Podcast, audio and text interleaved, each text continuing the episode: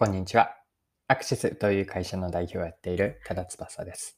今回はマーケティングの話なんですが、マーケティングのツールである 9セグマップを取り上げます。QSEG マップを活用した戦略の作り方を解説できればと思っています。でこの内容からわかることは、マーケティングツールである 9セグマップですね。5つのセグメンテーションになるんですが、QSEG マップをご紹介して、具体的な使い方も合わせて見ていきます。そしてその活用例として B2B のビジネスに当てはめていくんですが、B2B のビジネスでの戦略を作るときに QSEC マップをこういうふうに活用できるよという話ができればと思っています。でこの内容をぜひ見たり聞いていただきたいなと思う方は、QSEC マップの使い方を知りたいと思った方には参考になればと思っています。また後半では B2B ビジネスでの戦略を作る例に当てはめているので、戦略を作る仕事をされている方とか、戦略策定プロセス、どういうふうに戦略を作っていくのかなと思った方、興味を持った方にも何かお役に立てればと思っています。はい。では早速ですが、QSEG マップを見ていきましょう。で QSEG マップにある考え方というのは、顧客を5つの区分に分けることなんです。で大きくは2つに分けるんですが、まずは商品やサービスを知っているかど知っているかどうかの認知です。認知を知っている、えっと、知っている人と知らない人。で知らない人が一番、えっと、左、セグメントの左に行きます。で次に知っている人の中でもさらに4つに分けて合計5つの区分を作るというのが基本的な考え方です。で、5つの中の4つ、認知ありの中の4つというのが、えっと、知っているんだけれども、まだ使ったことがない、買ったことがないグループ。2つ目が、以前に使ったことがあって、今は使っていない離反顧客と言います。次に一般顧客と、さらにロイヤルティが高いロイヤル顧客です。以上の5つなんですが、認知なし、購買経験なし、離反顧客、一般顧客、そしてロイヤル顧客、以上の5つですね、5個を区分に基本的な作りをします。で、もう一つ、えー、Q セグマップの特徴としてあるのが、次回商品やサービスを買いたいかどうかという購入意向のありなしで分けるんですね。まあ、そうすると合計で9つになるんですが、えっと、9セグマップができます。で 9セグマップもう一度、えっと、イメージを共有するために、えっと、言うと、俯瞰するとですね、縦と横のマトリックスになるんですね。で、横軸は左から右に行くほど優良顧客になっています。まあ、一番左が知らない顧客で、認知していない顧客ですね。まあ、そこから知っている顧客になっていて、知っている顧客でも以前使ったことがあるのが、一般顧客、ロイヤル顧客というように右に行くほど優良顧客です。でもう一つ縦軸の観点が、えっと、次回購入以降がある人、ない人です。購入意向がある人というのは、その商品やサービス、つまりブランドを選ばれ選ぶ人、このように、えっと、縦軸を見ていきます。はい。で、Q セグマップについての活用方法も簡単に紹介をさせてください。私がよく見聞きする、まあ、実際にも使っている、仕事で使っているんですが、Q セグマップの使い方って、具体的にはそうですね、5つくらいポイントにあるかなと思っています。まあ、1つ目がお客さんの現状把握の整理とか可視化ですね。客は、Q セグマップを作って顧客の分布を見ていきます。これが一つ目の使い方です。二つ目がその各セグメントごとの特徴を分析して、その中でのどういう問題点が自分たちにとってあるのか、あるいは機械発見につなげます。三つ目がその中でどの9つのうちどこを注力するのかを決める優先順位の明確化。これが三つ目です。四つ目が打ち手を作っていきます。例えば、一般顧客をロイヤル顧客にするための施策をどうするのか。いったようなセルごと注力するセグメントごとの打ち手を作っていきます。でもう一つ5つ目として挙げたいのが施策の評価、えーと、振り返りのためにも使います。施策を実施して、例えばさっき例に挙げたような一般顧客をロイヤル顧客にする施策をやったとして、施策の前と後でどういった顧客の分布が変わったかどうか、しっかりとその狙った一般顧客がロイヤル顧客に上がったかどうか、これを確認する施策の評価検証のツールとしても QSEG マップというのは使います。以上のような QSEG マップの使い方5つですね。もう一度言うと、1つ目が顧客理解の整理とか可視化です。顧客分布を見ます。2つ目が問題や機械発見をして、3つ目がではどこを優先するかという優先順位の明確化。4つ目が打ち手の、えっ、ー、と、打ち手を作っていって、5つ目が施策の評価です。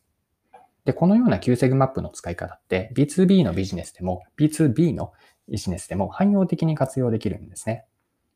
で、ここからは後半に入っていくんですが、QSEC マップを実際にどうやって使うかというのを B2B のビジネスの活用例、具体的には B2B の事業の戦略を作るときにも9セグマップが使えて、これは実際の私の最近あったクライアントのコンサルティング案件だったんですけれども、こういうふうに9セグマップを使っていくという例の一つとして紹介をさせてください。で、これは例えばの活用事例のケースなんですけれども、B2B の事業での次年度の事業戦略、1年間の事業戦略ですね。これを作るために Q セグマップってよく使えたんですね。でこれはさっきも少し触れたように、実際の私のコンサルティング案件をベースにした内容です。まあ、多少は少し一般化して内容は変えています。で Q セグマップからの事業戦略の作り方のプロセスを言うと、えっと、そうですね。1、2、3、4、5、5個かな。5個のプロセス、ステップに分けています。で順番に、えっと、プロセスだけ最初に5つ言うと、1つ目が9つのセルに分けての現状把握です。2つ目がセルごとの特徴分析。3つ目が注力セグメントの選定。4つ目が成功要因の抽出と検証です。そして最後、スケジュールへの落とし込み。実行プランのスケジュールへの落とし込みですね。以上のプロセスから Q セグマップを使って事業戦略を作って実行に移していきました。では、それぞれのステップ、もう少し詳しく紹介をさせてください。一つ目は、まずは現状把握からなんです。で、これは、えっと、戦略を作るときにとても大事なことだと思っていて、まずはそもそもの現状がどうなっているかという現状把握がこう戦略を作る土台になっていきます。で、えっと、Q セグマップの使い方が既存顧客の状況を棚卸しするために、えっと、Q セグマップを使いました。で、ここで言っている既存顧客とは過去に一度でも取引があったお客さんで、ま、さらに少し広めにこのケースでは当てはめたんですが、名刺交換を、実績がなくても名刺交換をした企業も見込み顧客として含めました。で、これはちなみにの話なんですけれども、Q セグマップの縦軸って次回購入以降なんですね。で、これを B2B に当てはめると、次回もまた発注したいと思えるかどうかの意向なんですが、すべての関係企業の次回発注以降、次回購入以降にあたる発注以降が取れないときは、Q セグマップを厳密に再現するよりも、縦軸をなくした、ま、シンプルにした非認知認知、離反、一般、ロイヤル、この5つに分けてもいいかなと思っています。はい。では戦略策定のプロセスに戻りますが、1つ目が今言ったような現状把握からでした。で次に9、9つのセルごとの特徴を分析します。でまずは数字での定量評価なんですけれども、例えばセルごとの、え定量評価というのは、各セルに何社ぐらいいて、その中で案件数ですね。で、1社あたりの案件数も社数と案件数から割り出しておくといいでしょう。また、売上の観点からセルごとの売上の合計と、あと1社あたりの売上、また、あと、他には案件単価ですね。セルごとの案件単価がセルごとで違うのかどうかという定量的な評価をしておくといいです。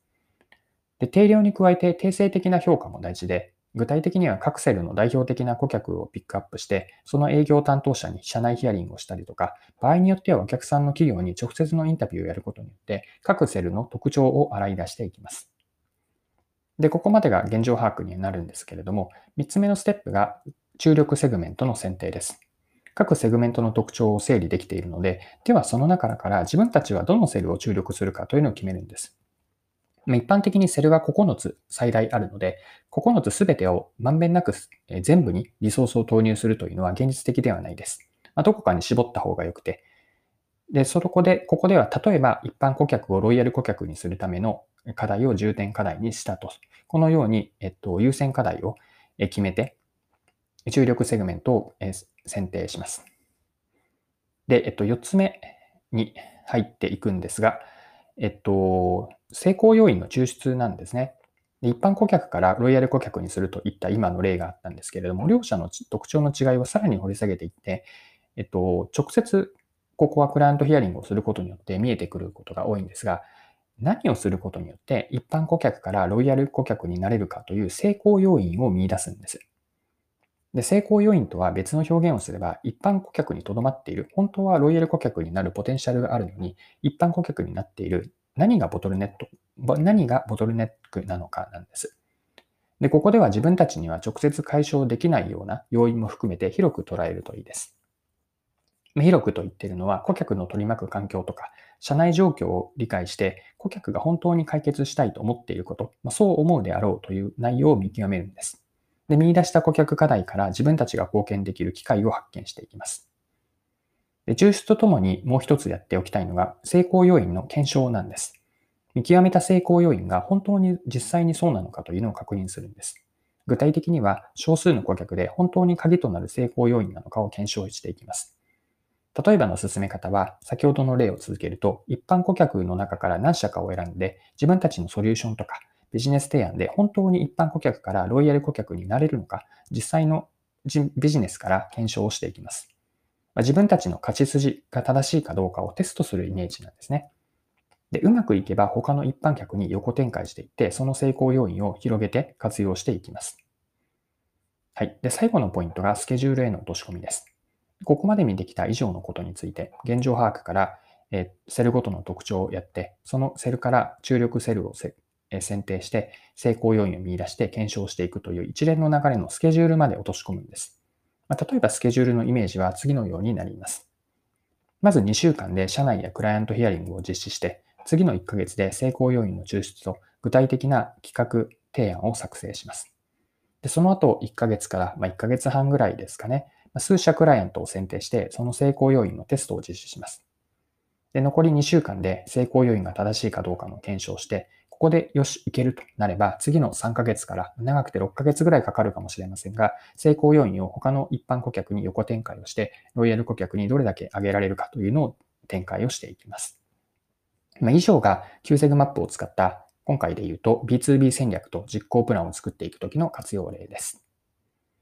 はい、そろそろクロージングです。今回は QSEG マップを取り上げて活用方法の具体例として戦略、事業戦略を作るケースに当てはめました。まあ、最後に QSEG マップの使い方と活用プロセス、もう一度振り返っておきましょう。QSEG マップの活用の仕方は、え顧客情報の整理とか可視化、あるいは特徴を分析して優先順位を明確にして打ち手を策定していくと。さらには施策評価まで使えるような割と汎用的に使えるマーケティング、事業でのビジネスでのツール、旧セグマップです。で、後半では戦略を作るプロセスに見ていったんですが、え、簡単に言うと9つのセルに分けての現状把握をして、セルごとにさらに特徴を分析していって、注力セグメントを選定します。その選定した後に成功要因の抽出とテストによって検証して、最後にスケジュールへの落とし込みまでやって、戦略と実行プランを作っていきます。